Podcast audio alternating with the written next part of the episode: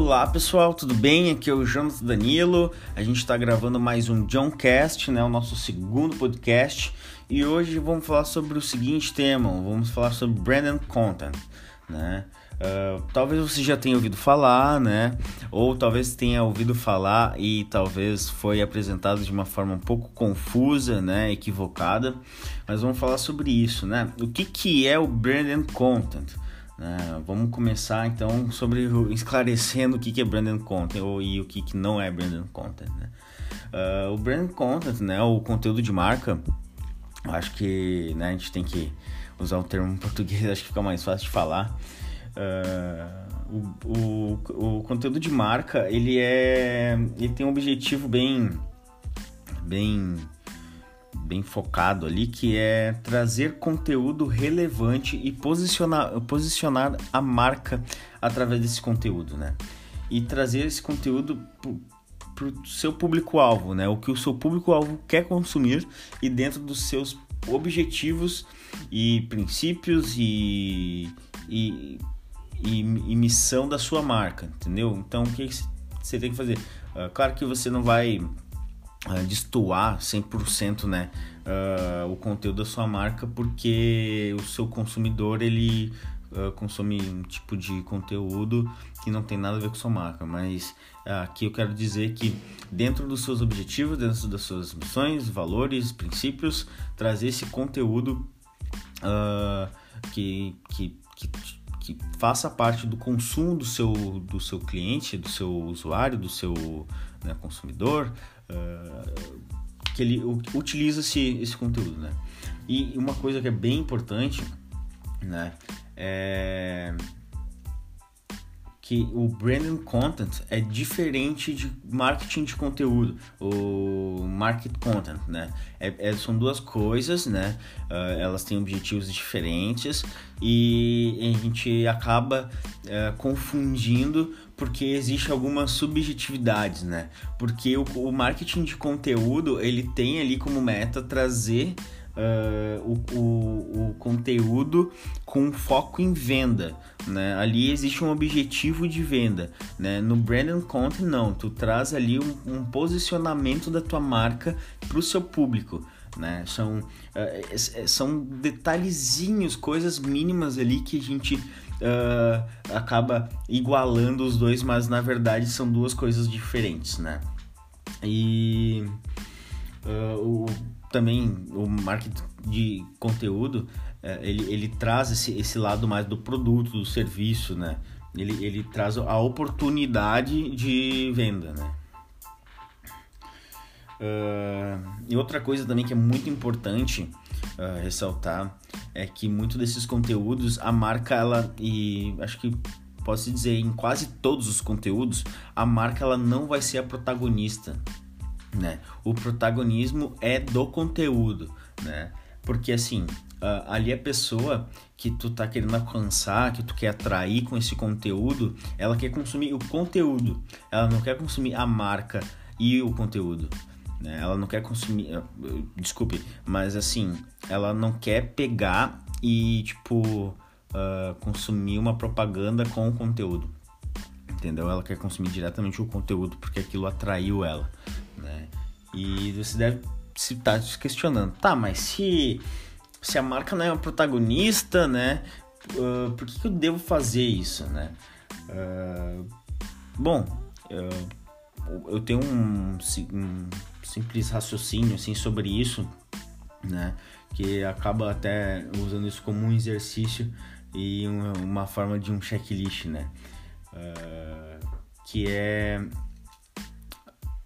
as pessoas estão nesse nesse aplicativo, nesse canal, nesse, nessa rede social uh, para consumir os conteúdos ali dentro, né? Então as pessoas estão ali, elas não estão ali para consumir um anúncio, né? Um exemplo disso uh, é, é, isso deve acontecer com todo mundo. É quando a pessoa entra no YouTube, né? Ela entra naquele canal favorito dela que ela sempre assiste os vídeos, espera né, o, o autor lá publicar para poder assistir. E daí quando abre o vídeo, dá aquele anúncio de, de 30 segundos que a gente que a gente tem que esperar 3 segundos para poder dar o skip ali, né? E daí a gente fica esperando aqueles 3 segundos como se fosse o fim do mundo, né? E daí fica o questionamento, né? Pô, você quer ser aquele anúncio de que as pessoas estão loucas para pular, que elas não estão nem, nem dando total atenção para aquilo, ou para ou tu tá querendo ser esse conteúdo que a pessoa tá louca para consumir, né? O mas isso, o que eu quero dizer, não é des desmerecendo ou desvalorizando uh, o uso da mídia paga ali dos anúncios com, com o branded content. Existe o uso dele de forma de forma estratégica. Os dois são importantes, os dois devem ser usados, né? Não é um ou outro, né? E sim os dois, né? Assim como outros meios, estratégias, metodologias que devem ser usadas e não deve ser exclusa, né? Não é uma regra, uma fórmula do sucesso. Então, uh, uh, aqui eu digo que que o, a mídia paga ela tem sua importância sim, né? Até porque você pode usar isso como uma nutrição para poder convencer ou, ou construir a necessidade dessa venda né, através dos anúncios e o conteúdo, claro, ele vai servir muito para nutrir também, né, uh, e também para poder atrair e, e, encantar essa pessoa com a sua marca. Né? E por que, que isso é importante? Né? Por que, que o branding content é importante? Vamos entrar nisso. Né? Uh, com, com conteúdo de marca, uh, você tem essa facilidade de poder construir um engajamento, né? Fazer um ecossistema com impactos positivos e, e em alguns momentos até umas intersecções de marketing, né? Que envolve publicidade, mas não relacionando ao conteúdo. Né? Ele, o branding content, a gente, não sei vocês, mas, mas uh, a gente sempre imagina um texto de blog, mas não, ele é totalmente flexível e adaptável. Ele pode ser inúmeras coisas. É conteúdo, é conteúdo, gente. Uh, ele pode ser em vídeo, ele pode ser em blog, ele pode ser em GIF, ele pode ser infográfico, ele pode ser um livro, ele pode ser inúmeras coisas. Então, ele não serve só para texto, gente. O brand content, conteúdo, o conteúdo ele pode ser aplicado em qualquer formato, né? E inclusive em aplicativos, né? Uh, claro que vai exigir um pouco mais da criatividade, um pouco mais da do penso, né, da agência, da equipe ou da pessoa que está propondo isso uh, para poder uh, aplicar isso, né? E isso uh, principalmente no mobile, né? Que é o grande número dos acessos da internet hoje. Então, ter esse olhar né, de, de criar um conteúdo engajado de, e um conteúdo compartilhável, né, onde tu pode trazer ali uma discussão, uma oportunidade de, posicionar a tua marca. Isso pode ser uh, uma, um, um, um conteúdo bem compartilhável, né? Então, já aproveitando esse gancho do compartilhável, né? Eu quero mostrar aqui, uh, mostrar não, né? Falar aqui para vocês um, uns elementos do, do Branding Content para a gente poder finalizar esse podcast, que são, deixa eu ver aqui, são cinco elementos que eu separei aqui que fazem parte ali do, da construção e dos princípios do brand content, né? Então, primeiro é o que eu acabei de falar, é o conteúdo compartilhável, né? É, é fazer um conteúdo que seja interessante, né? Com assuntos que estão em alta, que os, que, que os consumidores possam conversar sobre isso, interagir sobre isso com outras pessoas e também indicar né, a presença da marca de, de vocês de uma forma despretensiosa. Né?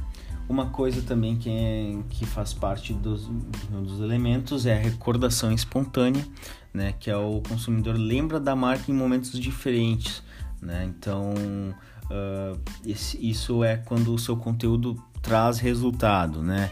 Então é, é, é, um, é, um, é uma forma de você fazer um conteúdo de qualidade, né? É, é criar esse, esse conteúdo de qualidade para poder uh, ter essa recordação espontânea, né?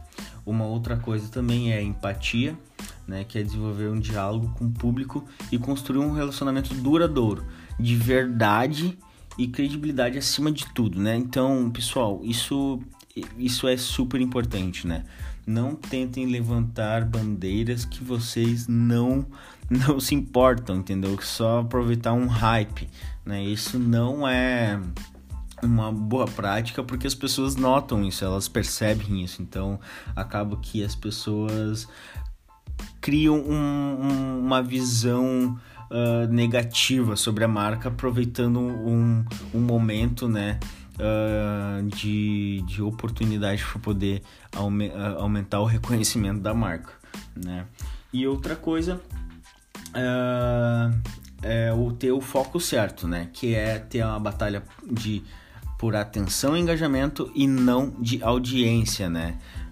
eu, eu o grande o grande foco aqui é tu poder compreender melhor as pessoas que estão consumindo o seu conteúdo e você aprimorar esse conteúdo, aprimorar esse entendimento, esse, essa forma de que você está ah, entregando esse conteúdo, os conteúdos que você está entregando e, e lutar por isso para entregar o melhor para esse, esse usuário, né?